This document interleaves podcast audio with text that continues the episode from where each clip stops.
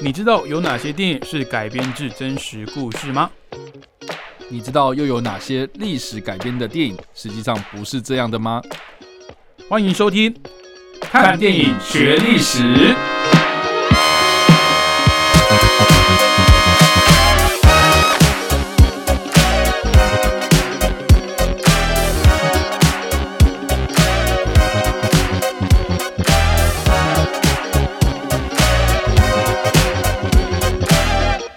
欢迎收听汉声广播电台。您现在收听的节目是每个礼拜五早上七点半到八点的看电影学历史。我是主持人伟杰，我是主持人叉叉 Y。好，那今天非常的难得哦，这个历史事件呢，跟电影啊，还有这部电影的导演都是台湾人哦，都是台湾的事件哦，来自一九三零年十月二十七号所发生的雾社事件。那我想这个雾社事件啊。呃，应该台湾人，你有受过国民教育的话，应该不可能不知道这个事情。甚至我们有时候拿到了这个，哎，十块吗？五十块吧。啊，五十块是有这个莫纳鲁道的这个纪念的。当然是五十块吗？我要我要确认一下，我们太少拿到这种东西了。你的没有？我们叉 Y 都是经手这个千元钞比较多了，他对这种硬币 没有不屑一指嘛？对，但是硬币什么的我没在看的。哦哦，是二十块，二十哦。你看是不是很特殊？我们根本不会拿到这个东西啊，就就跟那个什么两百块、两千块一样。哎，对啊，就虽然有流通，但是 我们真的比较少见啦。对，二十块。好，那我觉得可以被放到这个硬币上或者是货币上来纪念的，要么你就是非常少见的生物，要么你就是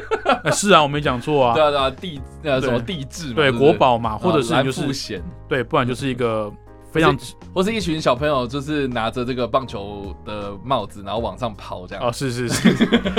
五百块嘛。对，没错。就我觉得可以到货币上面的东西，哎，其实我们可以开一集，就是各国货币上的故事。哎，说不定也不错。对，就是可以换个角度去接。好，请大家继续支持我们这个节目，我们明年 我们明年把它放进去。走，OK OK，每一集来介绍一个货币，我们可以。直接做一年那样子，我觉得不错哎，可以啊，可以试试看啊。这些人的，对啊对啊对啊，因为然后是什么有时候可能我们出出国去玩哦，比如说像我们上一集才讲到这个官员之战啊，嗯，我们去日本去玩呢，日本货币上面我们知道他是个名人，是个伟人，或是至少是有代表性的人物，但是说真的，你要说日本的一万块上面是谁，我讲不出来，真的啊，你你你，我顶多好英镑，我知道上面是女王，可是你说其他的。像美国的一块上面还有金字塔，到底什么鬼？可以去研究一下啦。不然我们明年来试试看。原来是国家宝藏的那个钥匙。对 对。然后我们还是讲可以讲电影了，讲国家宝藏这样子。可以可以可以。好，言归正传哦。这个为什么会讲到二十块硬币？因为上面有这个我们的呃抗日英雄莫纳鲁道这个头像哦。那虽然大家对雾社事件哦可能多少都有点认识，但是我们叉叉 Y 在讲解历史有他自己独到的见解，我们在请他。帮我们梳理一下雾社事件的这个前因后果。哎，不敢当啊，不敢这样讲。哎，我觉得其实我们今天的节目，我们可以用那个呃，直接讲这个电影，然后来配合讲这件事情。也可以，也可以。对啊，因为其实我觉得我们今天要讲到的这个电影《赛德克·巴莱》，基本上就已经大致上把。呃，我们所认知到的这个雾社事件，还有雾社事件所影响的一些后续的余波，呃，所呈现出来。其实我个人非常非常推这部片的。嗯，呃，其实它算是两部片啊，对，算两部上下部这样子。嗯嗯嗯，对，没错，就是第一集是太阳旗嘛，对，然后第二集是彩虹桥，没错。对，那这部片它的这个上半集，也就是太太阳旗的后半段，就是它接近尾声的时候，它就是以这个雾色事件爆发。然后到雾色事件结束为这个戛然而止，这样就是所谓他们那个时候塞勒克巴莱他们做的这个起草，对。的出草出草，就赛德克族们他们就是对这个在日本的呃算是公学校里面的这些小朋友啊，或是这个家长啊官官员们啊，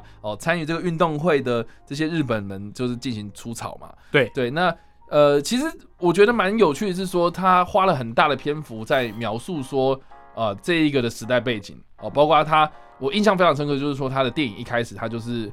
呃，先描述了原住民们他们在猎场上面就是出草的过程嘛，哦，就是两方不同部落的人，然后为了要争夺这个猎物，然后就互相的呃爆发这样的一个比较肢体上的冲突，因为他们这有好像有猎猎场的这个领域的嘛，对对，就是场域的。嗯哼，地盘的那个概念，就是说我只这一块是只有我们主才可以在这边狩猎这你你进来啊，我我我们就是会攻击你这样。OK OK。对，所以其实这个他把那种非常非常呃。是那种当时那个台湾原住民的部落啦，哦，或是那他们这样子一个生活方式给呈现出来，我我我觉得就是非常的震撼嘛。嗯，对。那当然啦，这个场景一切，呃，他是直接切到就是说，哎，那个台湾啊，因为中日马关条约的关系被割让给日本，对对对，哦，所以就是当时日本他们就派官员然后来接手嘛。嗯，然后接手之后呢，啊，就有发生所谓的乙未战争啊，就是日本他们登陆台湾之后呢，然后开始就是在平定哦这个。在台湾当地的这些呃反叛反叛势力嘛，哦，就是包括还有一个我们在历史课本上面一定会看到的什么蓝地黄虎旗，是被那个日本的军官给拦腰折断这样子。对，他其实就是在描述说，哦，这个日本在接收台湾之后呢，其实就成为了这个台湾岛的另外一个算是政权的转移了嘛。嗯，对，那当然然后就是说，其实自从清朝他开始统治台湾的开始啊，这个高山原住民跟平地的汉人他们的生活区域。就是，呃，划清界限啊，所以其实我们说啊，比如说我们这个读历史的时候，我们可能会读到说啊，这个郑成功在台湾建立这个郑氏家族的的这个政权啊，或是这个荷兰人建立的这个荷兰人政权啊，或是这个呃什么郑克爽，然后被啊。被被不爽了之后，对不对？然后这清朝政府他接手台湾之后。其实啊，我们美其名说什么啊，接手台湾，可是实际上你到高山呐，或是这个原住民的这个呃地盘的时候，你是进不去的啦，你是进不去的。所以，所所以大家有听过一个名词叫做什么义勇线嘛？就是说汉人跟原住民们的这个界限哦，这个这个在电影里面其实也有呈现出来哦，就是说。呃，原住民高山的原住民们，他们为了要呃生活下去，所以他们可能会跟呃这个呃平地的汉人们用这种交换货物的方式来交换他们的生活必需品嘛。嗯，所以然后一周说呢，其实日本日军他们征服了台湾，他们征服的是平地的汉人啊，并不是 高山原住民啊。哈。是，哎对，所以其实你你平定的平地啦哈，他开始就是会想要进去这个高山里面，因为毕竟有很多的自然资源嘛。哈，就是。就是想要去掠夺嘛，哈，所以其实就是开始要去镇压这些原住民了。嗯，当然呢，这部片里面它有呈现了很多，就是我觉得很多人可能在历史课本上面不会读到的一些啊东西啊，比如说日本当初要怎么样去深入这些高山，嗯，哦，哎，对啊，在在这个哦，现在还在哦，啊，有一个叫做人子关的地方。哦，跟这个赛德克族们哦爆发了冲突，嗯啊，就是因为为什么叫人子关，就是人到这里止步嘛，哦，就是这个地方哦，就是我们的地盘了，你再过来哦，你你们就要走着瞧，这样，对不对？所以其实就爆发了很多这样的冲突，在赛德克巴莱的太阳旗里面的前半部其实有描述这样子的过程，我我我觉得很精彩，这样，嗯，那当然啦，他其实也多多少少有暗示到，就是说当时的日本人他哇，他们无计可施了，怎么办？哦，这个。这个山高山的那个地形哦，我们非常不熟，不就攻不进去嘛？那怎么办？他们就开始用这个以翻制翻的方式嘛。哦，就是说，哎，你们、你们、你们原住民，就是我就是有点在那个呃资助一些原住民，你们去跟他们这个敌对这样子，然后互相残杀，然后到最后面，我哎我就我就赢了这样。对啊，所以大致上其实那个脉络是电影里面的描述是完完全全正确的。嗯，那至于雾社事件是会怎么爆发呢？这其实就是也跟电影里面讲到的，就是说，哎，在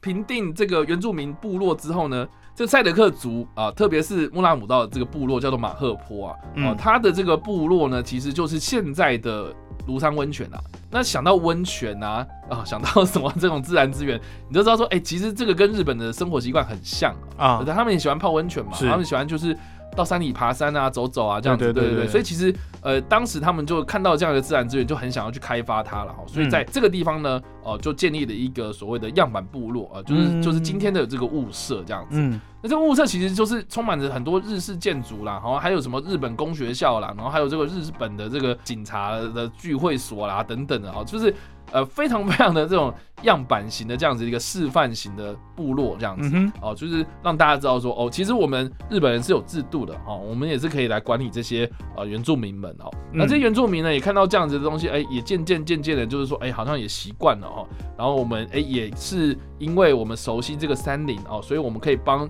日本人哦，就是。砍伐这些树木，然后来获取这些自然资源之后呢，我可以帮他做这些苦劳了哈，然后来换取一些报酬这样，哎，所以这个互相来互相去，哎，其实就是呃某种程度上面也建立了某种秩序了哈，但是某种程度上呢，它也是有点在破坏了原住民他们原本的生活样貌了，是对，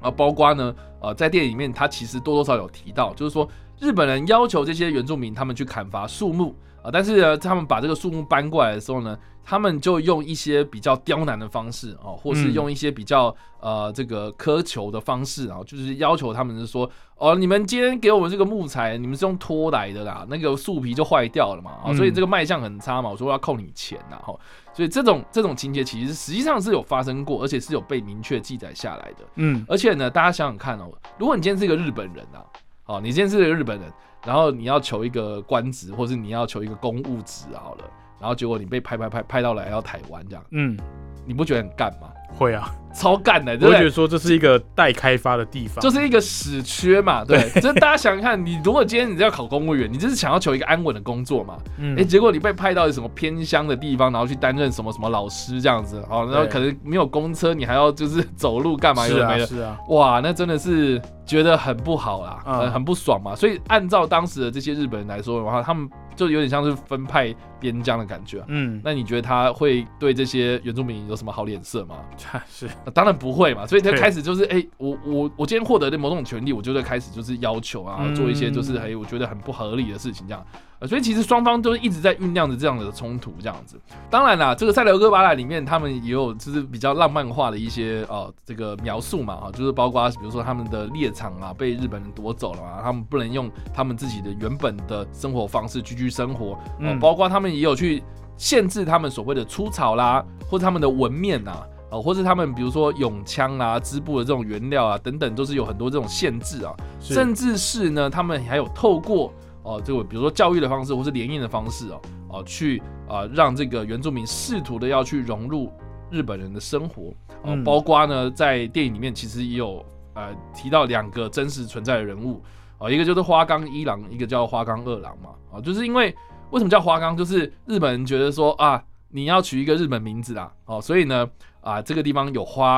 啊，又是山丘嘛，好，所以你就叫花冈吧。啊，这个哥哥叫一郎啊，弟弟就叫二郎，就这样子。所以花冈一郎、花冈二郎是这样子被日本人栽培长大的，但是他们是赛德克族人，这样。嗯，对，所以你就会看到说，哎，有这样子的一个呃，日本人有刻意为之，啊，刻意的想要去呃让这个原住民有所谓的文明化啦。嗯，啊，我想要就是有点教育你。但是实际上就是有点用那种比较上对下的态度，然后去对待你。其实我觉得，呃，殖民政府都有这种。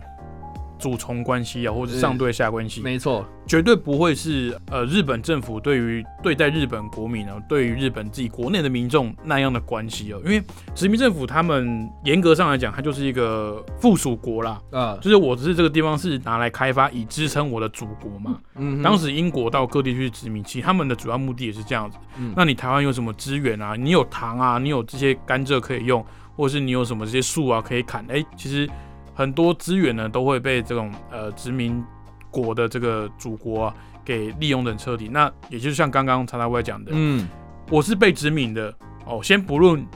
这个战败的国家是不是我帮他们打仗，或是我我有跟什么信仰？你看这些原住民。根本就我连你们什么仗打输我可能都不知道，结果从小到大生长的地方，我的祖先生长的这块土地就这样被哦你们所谓的清朝政府给割让出去了。好，那你来的这个殖民政府派来的这些官员啊，或者这些士兵啊，他们可能也就是离乡背景，哎，自己可能也会有一些不满的情绪啊，或是这种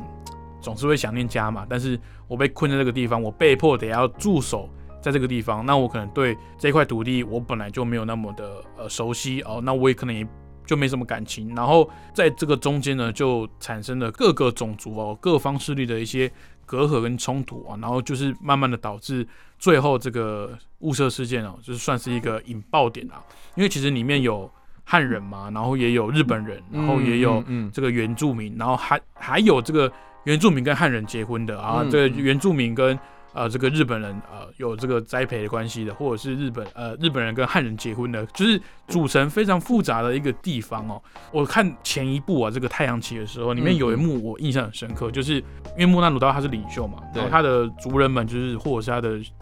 亲戚们就在质疑他说啊，你怎么那么懦弱啊？对这些日本人，日本人就是哎，就是他们讲什么就听这样。但其实他的床底下有一桶那个火药，有没有？就是他从那个火柴上面抠下来。他每他每天就是被抠那个火柴上面那个火药，然后就是为了哪一天哦，我真的受不了了，我这些事我我要拿来装填我的弹药的。嗯，我说你这个人也是哇，就是深藏不露，就是我的仇恨是。用这种方式来消磨啊，就像有人就是拿着那个汤匙开始那个挖墙壁，然后越狱啊。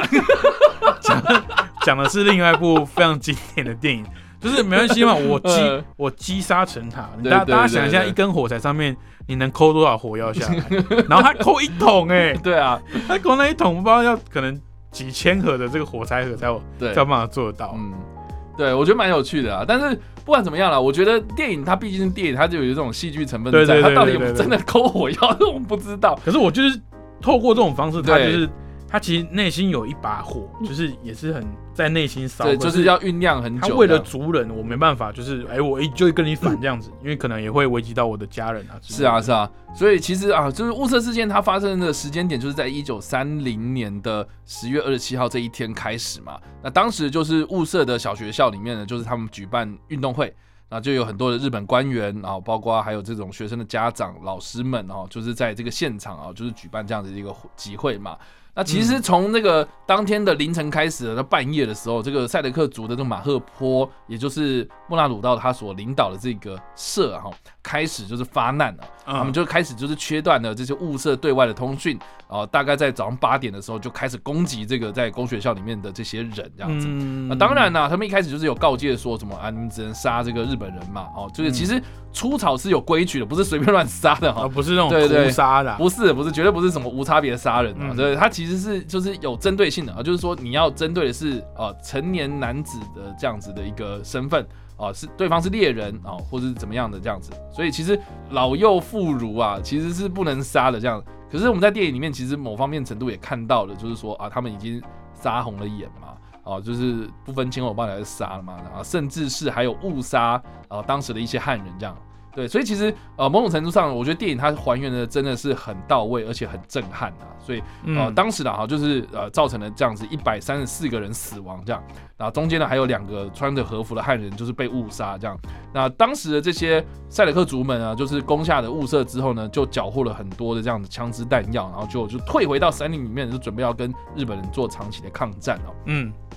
那当时的这一个呃雾社事件发生的时候呢，就有一个督学啦，侥幸逃生之后呢，他就开始呃逃逃逃逃到了这个台北的总督府，就是告状这样。然后结果日本在接下来的一个月内就投入了大量的军力，都开始向塞德克族的部落开始镇压。那期间呢，他们还使用了所谓的这个糜烂性毒气弹啊，就是是国际禁止使用的东西这样啊。但是我要跟大家稍微讲一下，就是说呢。呃，国际禁止使用，它是指什么呢？国际的东西，那是所谓的日内瓦公约的哈。日内瓦公约，那这个日内瓦公约其实是日本是有同意的，但是他没有签字。也就是说，其实他是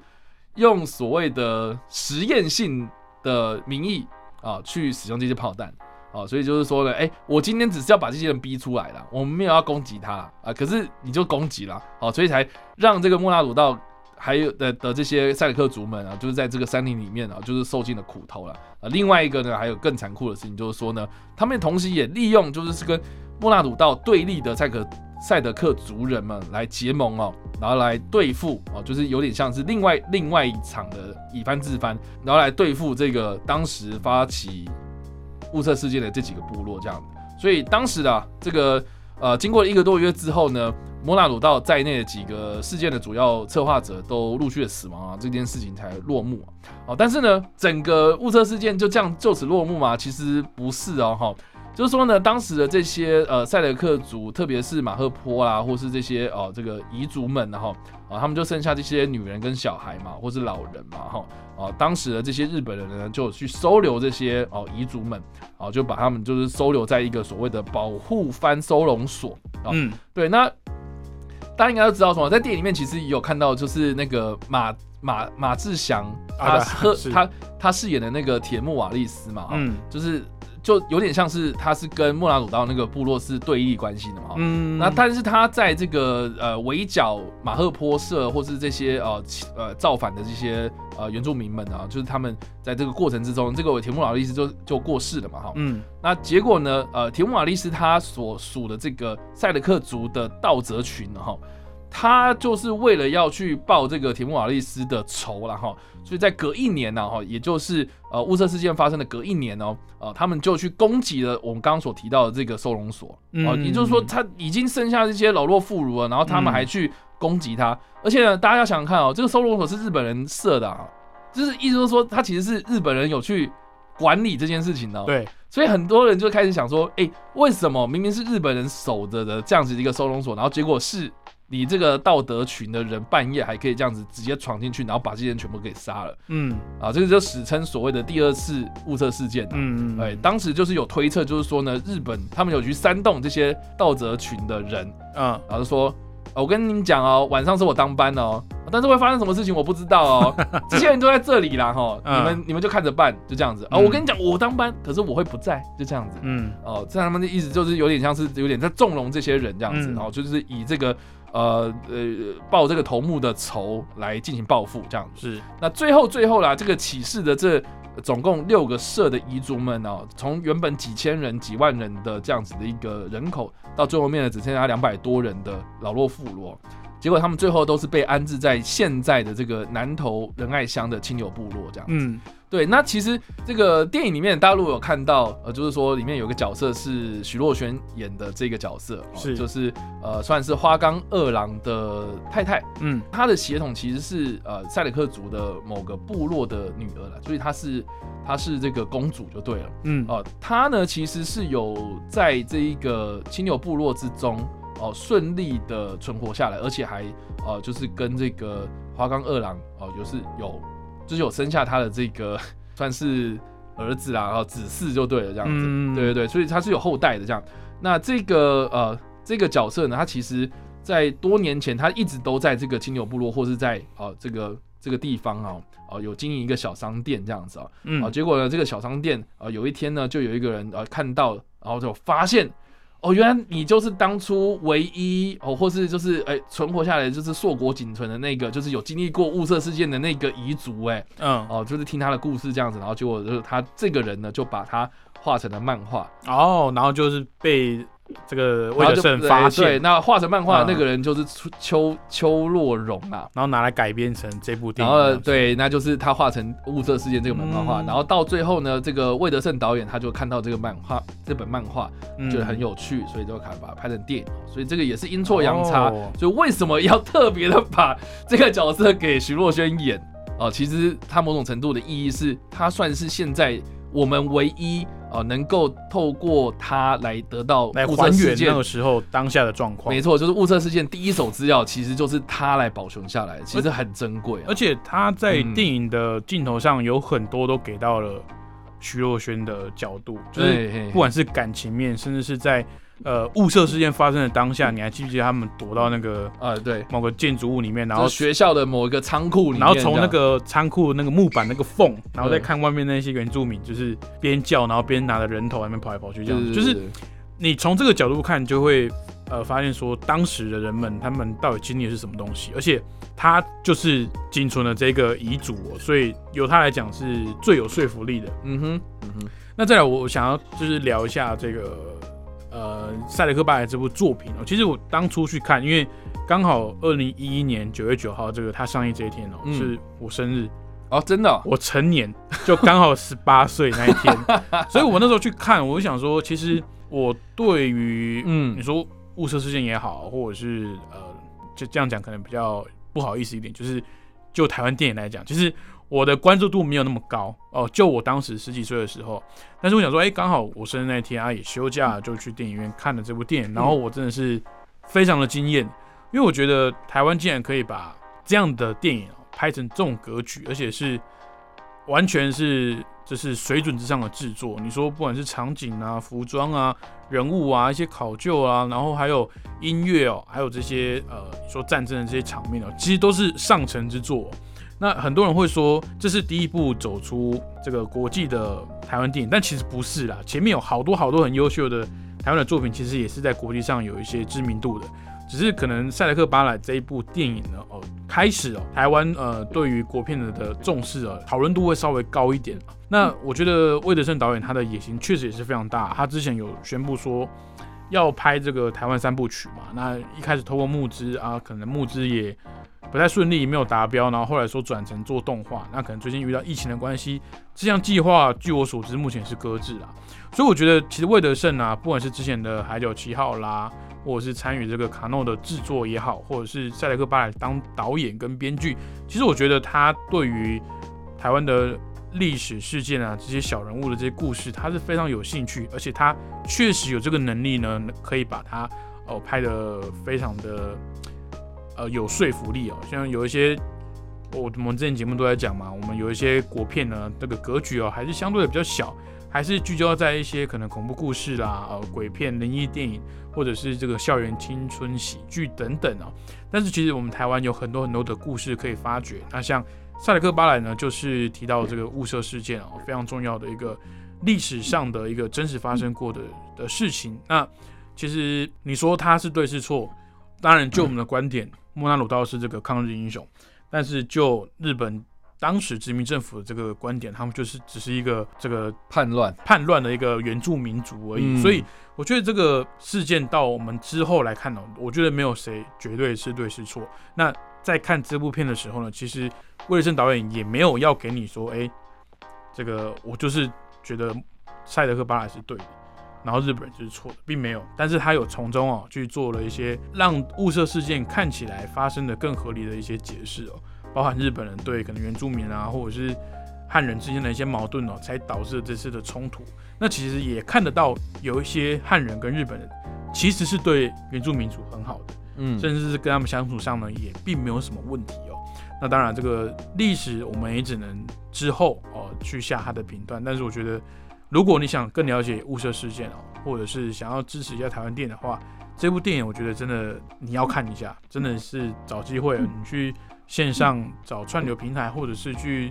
去租来看都好。这部电影真的是不要错过了，非常的推荐。而且大家都说台湾电影很难再拍像《赛德克巴莱》这样子，但其实哦，嗯，台湾电影需要你我的支持了。没错，就是国片上映的时候，你有花钱进电影院看吗？我还是在什么网网站上面打说什么什么线上看之类的，哦，真的不要做这种事情啊！就是至少台湾的电影推出的时候，有你喜欢的演员哦，有你喜欢的故事，有你支持的导演进到戏院里面哦，给他们一个鼓励，我觉得台湾的电影环境会越来越好了。因为如果没有市场，有再多人才，有再优秀的导演编剧，他们也只是会跑到国外去哦，去去帮人家工作，然后可能在。顶的一个什么台湾之光回来啊！但是这不是我们希望看到的。我希望可以在台湾我们自己的市场里面呢，就可以做出一片天哦。好，那今天的节目就到这边。今天介绍的历史事件呢，来自一九三零年十月二十七号发生的雾社事件。那推荐的电影有两部，那其实是一个呃同一个作品分成上下集啊，就是《赛德克·巴莱》上集的《太阳旗》以及下集的《彩虹桥》这部作品。推荐给大家。好，那想知道更多电影背后的冷知识跟趣闻的话，欢迎去追踪叉叉 Y 的脸书粉丝专业叉叉 Y 视觉动物，以及他的 YouTube 频道叉叉 Y 跟你看电影，还有他个人的 Pocket 跟 IG 频道呢，也有在做呃影视新闻的资讯更新跟影评的报告，所以。有兴趣的话，也追踪一波啦。还有我们看电影学历史的所有节目呢，都有在 p a c k e s 平台上面上架。所以如果早上不方便听广播的听众朋友呢，也可以到 p a c k e s 上面来搜寻我们的节目下载收听哦。再次感谢各位听众朋友的收听，我是伟杰，看电影学历史，我们下周同一时间空中再会喽，拜拜拜。